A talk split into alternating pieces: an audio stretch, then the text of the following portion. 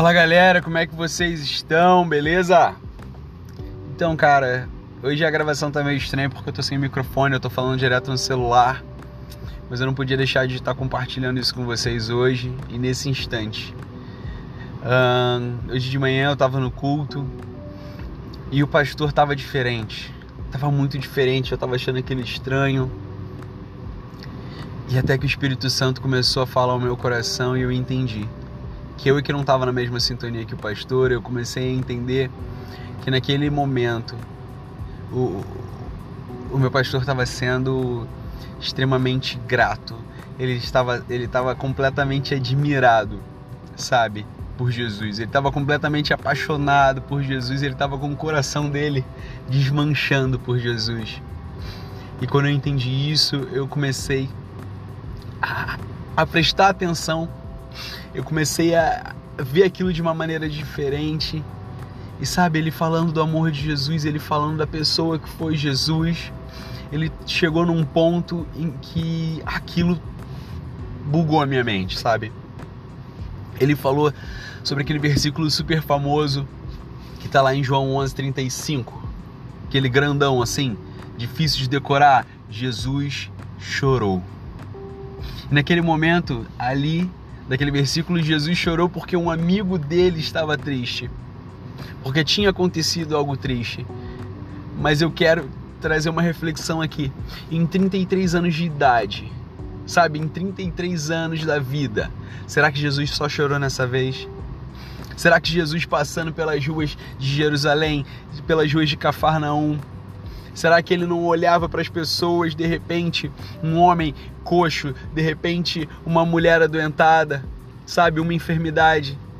E ele olhava para aquilo e pensava: Filho, não foi para isso que eu te criei. Será que aquilo não trazia também esse sentimento de tristeza, esse choro aos olhos de Jesus? Logo, Jesus, que era movido por imenso amor e intensa compaixão, será que por vezes isso não aconteceu? Quando ele passava pelas cidades e vinham os endemoniados e ele olhava e falava: Filho, filho, não foi para isso que eu te criei.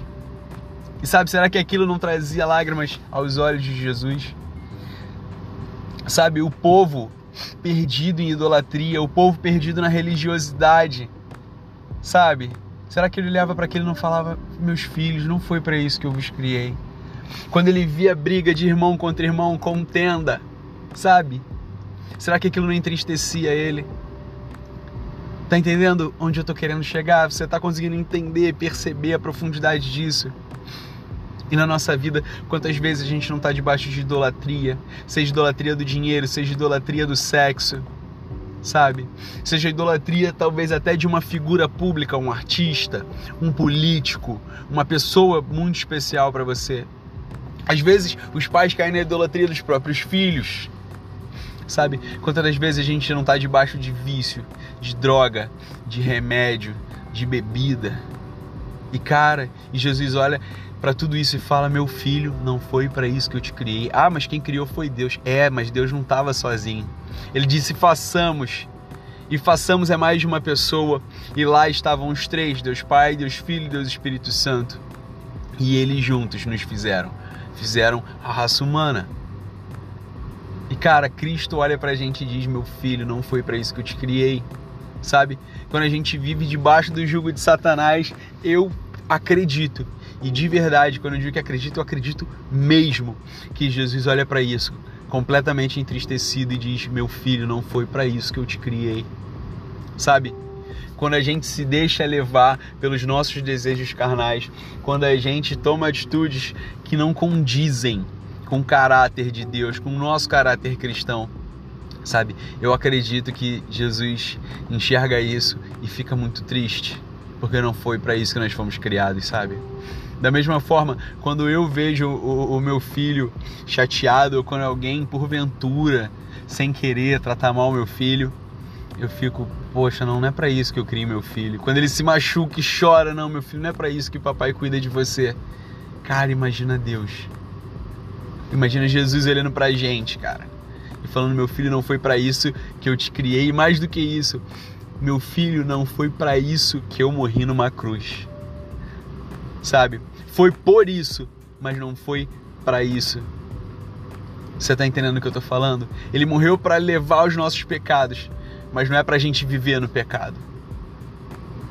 Cara, eu quero te trazer agora essa reflexão. Eu quero que você pense comigo quantas vezes no seu dia a dia você não faz Jesus chorar. Quantas vezes no seu dia a dia você não age de maneira equivocada, cara, entristecendo o Espírito Santo. Irmão, eu faço isso direto. Mas, Senhor, eu me arrependo disso. Senhor, me perdoe por isso. Sabe, eu quero me santificar, eu quero viver uma vida reta aos olhos do Pai. E se nesse momento você é igual a mim, que faz Jesus chorar mil vezes por dia, eu quero orar por você e por mim. Eu quero orar com você. Então vamos lá. Pai, muito obrigado, Senhor. Porque o Senhor é fiel mesmo quando nós não somos fiéis. Porque o Senhor é fiel mesmo quando somos cheios de falhas, Senhor mesmo quando não priorizamos o teu nome, mesmo quando não priorizamos, meu Pai amado, a tua vontade, o Senhor permanece fiel. Mas em nome de Jesus, que isso possa, meu Deus amado, mudar pelo menos do nosso lado, pelo menos não, apenas do nosso lado. Que possamos também ser fiéis, Pai, assim como o Senhor é fiel. Que possamos, meu Pai amado, ser justos, assim como o Senhor é justo. Que possamos amar as pessoas, amar o nosso próximo, assim como o Senhor também nos ama e ama o nosso próximo. Pai, nós te pedimos perdão, Senhor, por todas as vezes que falhamos, por todas as vezes que entristecemos o Espírito Santo, por todas as vezes que porventura fizemos Jesus chorar. Deus nos perdoa, Pai. Em nome de Jesus, todas as vezes, nos perdoe por todas as vezes que nos priorizamos, meu Deus, ao invés de priorizar o teu amor, Pai, a tua vontade. Em nome de Jesus, meu Deus, tem misericórdia de nós, Pai, que a tua graça possa nos alcançar dia após dia. Nós nos arrependemos, Senhor. E nós queremos mudar de vida, nós queremos agora é, nos esvaziarmos, nós queremos agora que, que, que o nosso eu não exista mais, para que venha, é, para que o Senhor possa vir e nos encher, para que a tua realidade possa tomar conta, Deus, do que somos, para que a tua realidade possa vir sobre nós, meu Pai amado.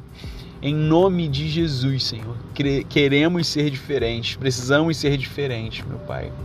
Essa é a oração que eu te faço, Deus.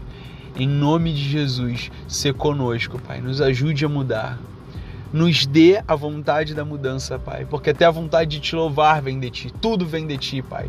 Então que a vontade de ser santo também venha de ti e chegue em nossos corações, Senhor. É isso que nós te pedimos. Perdoa os nossos pecados, Pai. Em nome de Jesus. Amém. Irmão, eu espero que isso tenha de fato abençoado a sua vida, porque a minha abençoa. Então, em nome de Jesus, seja mudado, cara. Em nome de Jesus, seja perdoado. E até a próxima, cara. Um beijo.